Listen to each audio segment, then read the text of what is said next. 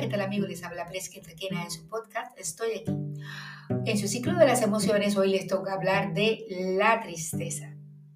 La tristeza es una de las principales emociones del ser humano y es la que está relacionada con la frustración, el bajo estado de ánimo y todo aquello que esté lejos de lograr nuestros objetivos, nuestra felicidad y con las pérdidas. ¿Cómo se puede describir la tristeza? Por definición, es una emoción básica que surge de la experiencia de la pérdida de algo o de algún, de algún bien querido. ¿vale? De una persona, de un material, de un vínculo afectivo. El hecho es que la tristeza, por ser emoción básica, siempre está presente y está también desarrollada como una, un factor mm, de advertencia en el cuerpo. La tristeza está allí como para advertir que algo está pasando y que el cuerpo necesita comportarse de una forma distinta, de una forma mm, básica y con baja emoción para poder ahorrar ese tipo de energía y poder sobrepasar ese dolor que le viene pronto o que ya está experimentando. ¿no? Es una reacción ante una pérdida o una situación adversa, como ya lo había comentado, y que vamos superando. La tristeza también puede aparecer tras grandes alegrías. Muchas veces las personas están conectadas con grande alegría y como no saben gestionar esa emoción, es más fácil tomar de la tristeza la emocionalidad, porque la tristeza está más fácil y porque es más, es más rápido llegar a la parte emotiva y no ver, no ver y no saber gestionar la alegría.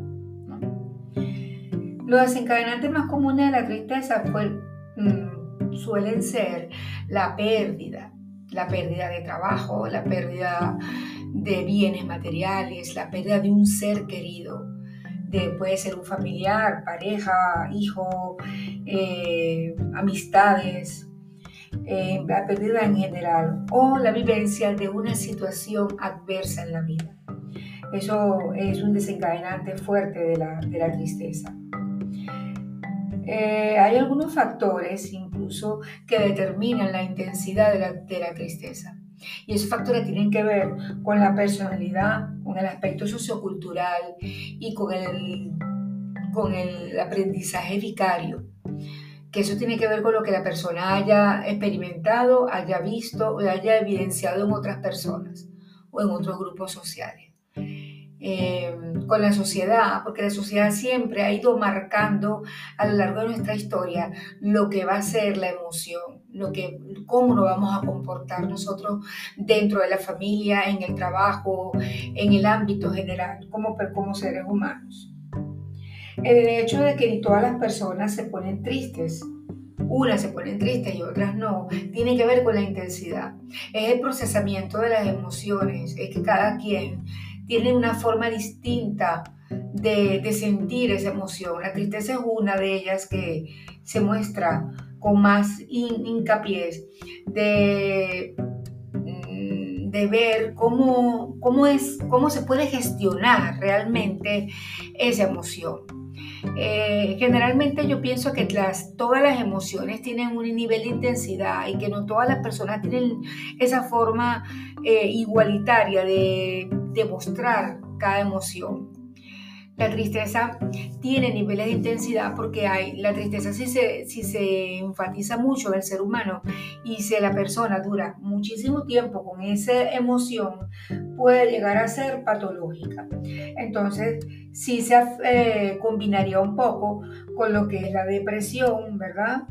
Con el, con pensamiento o el sentimiento de melancolía profunda, asociada también con una incapacidad de experimentar el placer y, de sentirse realmente feliz. Hay personas que incluso se suprimen la felicidad y suprimen los placeres de la vida, el hecho de vivir en bienestar, porque entran en un proceso de melancolía y de tristeza patológica, de manera que no se sienten capaces de disfrutar, De sentirse... Eh, provechoso en ese, en ese aspecto. Entonces, por eso que la tristeza hay que llevarla con mucho cuidado y saberla describir bien y, diagnosticar, además de que reconocer como persona. Hay, la tristeza tiene aspectos positivos, porque permite que la, que la persona que la vive sienta realmente lo que está viviendo y a la vez que nosotros estamos sintiendo lo que estamos viviendo, estamos aprendiendo, ¿no? En línea general. Lo importante es aprender de esa experiencia, de ese duelo, de ese dolor, de esa situación y cómo uno aprende del dolor, cómo uno va, cómo uno puede estar aprendiendo de algo que es tan doloroso, que es tan punzante en nuestro corazón. Porque los estadios de, tristeza nos alejan, nos alejan de las personas, nos aíslan, nos hacen llevar al momento de la introspección interna, nos hacen llevar a a aquel momento de estar contigo mismo y realmente lo que quiere esa emoción, lo que el objetivo principal es que la persona se encuentre y permanezca en silencio o en tranquilidad para pasar ese proceso. Sin embargo, eh, es recomendable que la persona cuando esté en tristeza por un duelo, por una situación adversa, pase su proceso y que cuando se vea que está pasando mucho tiempo, eh, tenga diferentes tipos de apoyo para evitar que la persona dure mucho tiempo en ese periodo, ¿verdad? La tristeza tiene unos efectos físicos, ¿verdad? En la persona. La persona experimenta diferente tono muscular, ritmo respiratorio, ritmo cardíaco. Eh, eh, también la persona experimenta eh, tonicidad del cuerpo, postura, presión sanguínea. La conductancia de la piel también se modifica, así como se modifica en el miedo. Todo va en depresión, o sea, a nivel bajo. La expresión corporal, eh, los hombros decaen, o sea, un descenso de los hombros. La caminata es más lenta. Inclinación de la cabeza, mirada hacia abajo ascenso de los pómulos y estrechamiento de la apertura de los párpados. La mirada generalmente tiende a ser profunda pero perdida. La persona tiende a hablar más lento, con el tono de voz muy bajo. Esos, esos aspectos físicos y aspectos corporales de la tristeza van a ir, se van a ir intensificando a medida que la persona tiene más tiempo, os va instaurando esa emoción en su cuerpo y en su mente.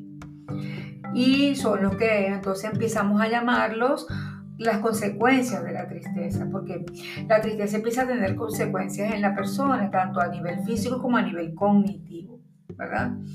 Empiezan entonces las personas a, no sentir, a no ser capaces de, de tomar decisiones, a establecer discordancia en aspectos cognitivos de pensamiento. La persona que está triste suele presentar pensamientos rígidos y estereotipados.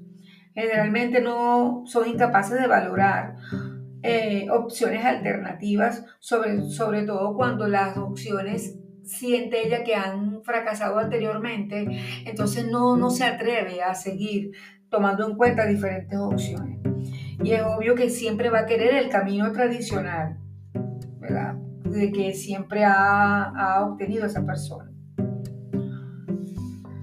Bueno, hablando de la tristeza, de verdad que es una emoción que cuando la persona la tiene y las otras personas están viendo, la, sean la familia, sea la, la pareja, los hijos, las demás personas no quieren evidenciar ni vivir que esa persona tenga ese nivel de tristeza porque se contagia.